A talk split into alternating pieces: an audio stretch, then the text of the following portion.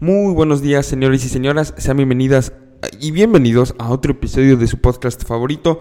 Hoy es lunes 13 de abril y estoy súper excesivamente emocionado de estar aquí con ustedes otro día. Sé que llevo muchísimo tiempo sin sentarme aquí con ustedes a hablar y les tengo una explicación para eso. Déjenme, la comparto pues.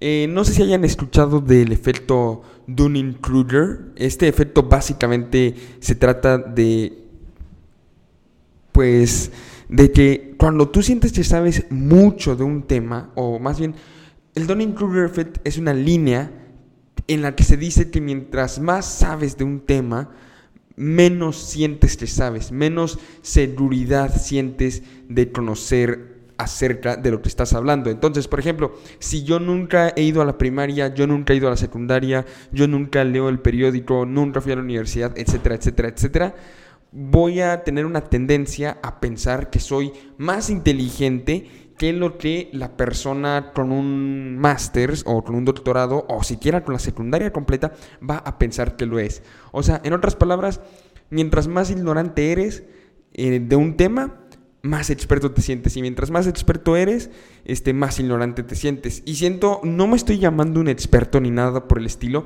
pero la verdad es que si ustedes estuvieran viendo mi vida, es una constante exposición a información. Si no estoy en clases, este, pues estoy leyendo ya sea el New York Times o el Reforma o el Universal, o estoy pasando por Twitter, o también tengo suscripción a The Economist, a Foreign Affairs, a The Wall Street Journal, a The Washington Post. Este, creo que me falta alguno. Ah, y a The Week. Entonces, ah, y animal político. Entonces, de verdad, todo mi día es un, un, un, río constante de información. ¿Qué pasa? Que todo el tiempo me estoy enterando de algo nuevo y no tengo suficiente tiempo tal vez para meterme a profundidad en un tema. O incluso a lo mejor sí lo tengo pero no me siento lo suficientemente confiado como para venir aquí a hablar con ustedes de ese tema. Y eso me ha pasado mucho en cada episodio de podcast que hago sin embargo que ahora que, que estamos incluso en, la, en la super seria crisis del de el coronavirus siento que no sé tanto de lo que estoy hablando porque hay un montón de información, hay un montón de noticias falsas, todo el tiempo fluyendo por todos lados y lo último que yo quiero es volverme otra de estas noticias falsas. Entonces de verdad yo siento que tengo que verificar la información un montón de veces antes de compartirlas con ustedes porque honestamente estoy bastante enojado con todas las noticias falsas que, están existiendo tanto del lado de, de, del gobierno como del lado de la oposición. Este, por ejemplo, yo ahorita no les voy a hablar de, lo que pasó con Eugenio Derbez. No, no voy a dar mi opinión acerca de eso porque a mí no me consta si está mintiendo o si está diciendo este, la verdad. No voy a hablar acerca de si los casos de coronavirus sí se están anotando fielmente o si se están escondiendo muchos casos. Sin embargo, sí les voy a decir, como les dije en un episodio pasado, que hay una muy buena amiga de mi mamá estuvo enferma con síntomas muy parecidos del coronavirus. Ella y su esposo intentaron hacerse pruebas y nunca se las quisieron hacer. Yo les estoy diciendo que a esta persona en específico, que sé que sí le pasó, no le quisieron hacer las pruebas. Pero de saltar a eso, pero pasar de eso a dar un salto para asegurarles que en todo el país nadie está aplicando pruebas, este, a pesar de que se deberían aplicar pruebas, es una exageración. Así que vamos a mantenernos a los hechos, vamos a mantenernos en lo que están diciendo verdaderamente los expertos de lo que va a suceder en el país. Yo aquí no soy un experto, bueno, no soy un experto en esta área, no soy un experto realmente en nada excepto en leer noticias y aquí lo que yo les estoy haciendo es reducirle horas, reducirles horas y horas y horas de leer noticias en 20 minutos para que ustedes puedan este, estar más informados, la verdad, la pura neta, sin tanto este, esfuerzo. Entonces, eh, voy a hacer una serie esta semana. Toda esta semana voy a estar subiendo un episodio cada día diferente acerca del coronavirus. Hablando, de hecho, seis días van a ser. estos cinco de esta semana y del próximo lunes. Cada día voy a estar hablando de este un enfoque diferente en este eh, acerca del coronavirus. Este, hoy vamos a empezar con la capacidad de gestión de la crisis, después el impacto económico, después la reacción del gobierno, cómo saldremos de esta, la conflictividad social y finalmente, para concluir con lo más importante desde mi punto de vista, las consecuencias políticas. Así que hoy comencemos con la capacidad de gestión de la crisis. Quiero que sepan desde antes de empezar a hablar de esto que ustedes van a salir de este episodio bastante preocupados. Pues no, no, no les voy a decir hoy cómo vamos a terminar de todo esto, pero sí les voy a decir por qué no vamos a terminar bien, tal vez. Tal vez. Yo no sé cómo vamos a terminar. Yo sé lo que ya tenemos. Y lo que ya tenemos es 1.4 camas por cada 100.000 habitantes. México es el peor país de la OCDE en cuanto a camas por este, mil, eh, mil habitantes. Recordemos que la OCDE, la Organización para la Cooperación y el Desarrollo Económicos, es una organización llena de lo que supuestamente deberíamos ser los países más desarrollados este, del planeta. Por ejemplo, están Canadá, Estados Unidos, Dinamarca, España, Bélgica, México está entre los menos desarrollados que, pertenecen a este grupo, eh, junto a Lituania, tal vez Chile incluso. El resto de países son extremadamente desarrollados. Em, tal vez Turquía también está entre los menos desarrollados. Pero bueno, lo que quiero decir es la OCDE es un grupo de países eh, desarrollados y México es el que peor está en el índice de camas por cada 100.000 habitantes. Recordemos, tiene 1.4 camas por cada 100.000 habitantes. El promedio de esta OCDE es de 4.7. El segundo peor país es Chile y tiene un 50% de camas más, o sea, 2.1 camas. O sea, estamos 50% peor el segundo peor país. Y eso verdaderamente preocupa. Este, y esto preocupa más a un nivel estatal, porque mientras que la Ciudad de México tiene 2.5 camas por cada 100.000 habitantes, 2.5 camas por cada 100.000 habitantes, Chiapas tiene tan solo media cama por cada 100.000 habitantes. O sea, en México, adentro de México, a nivel estatal, esta crisis podría afectar de forma muy diferente a diferentes estados y dentro de cada estado a diferentes estratos sociales. mientras en la Ciudad de México la gente sí se va a ir a poder checar con más tranquilidad, porque al menos, al menos estamos mejor que Chile en la Ciudad de México, Chiapas tiene media cama por cada 100 mil habitantes. Eso es una verdadera este, locura. Y eh, hablando también de la reacción del gobierno, sabemos que el gobierno suspendió clases desde el 20 de marzo. Esto fue un paso muy inteligente. De hecho, el Tecnológico de Monterrey, mi universidad, suspendió clases, si no me equivoco, tan solo un par de días antes, de días antes. Eh, México, el gobierno mexicano, desde mi punto de vista, se adelantó bastante bien, lo hizo bastante bien el suspender clases tan temprano. ¿Cuál es el problema? Que la semana pasada fue la Semana Santa y todo el mundo estaba saliendo de vacaciones. La gente se iba a Puerto Vallarta, se iba a Tamaulipas, se iba a Acapulco. ¿Cómo vamos a estar, este viendo que el gobierno está cancelando clases y la gente sale de vacaciones. Y honestamente, lastimosamente, el país está sumamente polarizado, muy polarizado en estos momentos tan tristes entre la gente este, con más ingresos que en su mayoría, de acuerdo a las encuestas, este, apoya a la oposición o más bien está en contra de, Andrés, de las acciones de Andrés Manuel López Obrador y la gente con menos recursos usualmente está a favor de las acciones del presidente. Entonces, la verdad, cuando tenemos a tanta gente que se va de vacaciones y normalmente la gente que se va de vacaciones es gente con más recursos, podemos asumir que la gran parte de la gente que se estaba yendo a la playa, que estaba saliendo del país si es que podían, era gente que tiene ingresos. Por ende, este, no toda, pero por ende una gran parte debe estar en contra de Andrés Manuel López Obrador y cuando suceda, este, ay me pegué con el micrófono,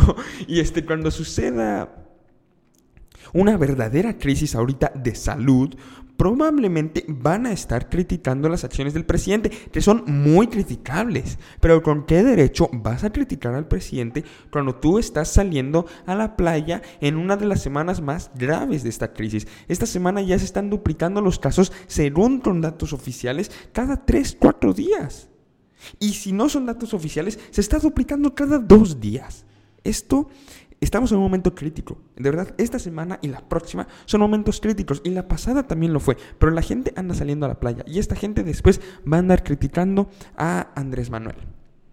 Que por cierto, desde hace 13 días ya estamos en una emergencia sanitaria, en una emergencia que de acuerdo con la constitución política de los Estados Unidos mexicanos, este, cada empresario va a tenerle que pagar un salario a a, este, a los trabajadores por lo menos por un mes. Esto entonces pone sobre tierra firme a los trabajadores, pero sin embargo, ¿qué pasa con los empresarios? Que en gran parte, si no me equivoco, y por favor corroboren este dato, como los empresarios de pymes, que son las micro, pequeñas y medianas empresas, otorgan como el 80% de los trabajos a, a, nivel nacional, casi todas con más de 10 empleados.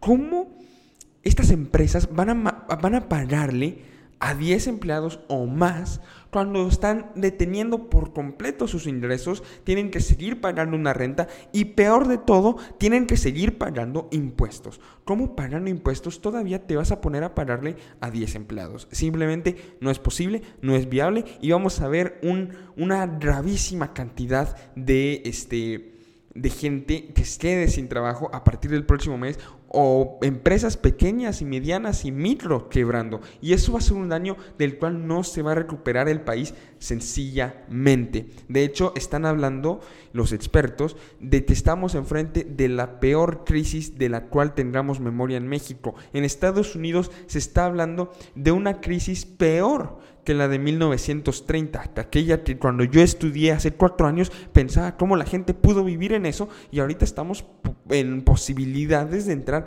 a algo peor que eso. O sea, la cosa no está nada leve y la preparación del gobierno ha sido realmente nula, además de la declaración de emergencia sanitaria y de este de cancelar las clases. ¿Y por qué digo prácticamente nula? Porque por un lado tenemos lo médico, por un lado tenemos la crisis de salud, pero esta crisis de salud, al obligarnos a todos a quedarnos en casa, al obligar a la producción de los bienes a parar, y no solo eso, sino a obligar a los consumidores a parar de comprar los bienes en el mercado, separa completamente la economía.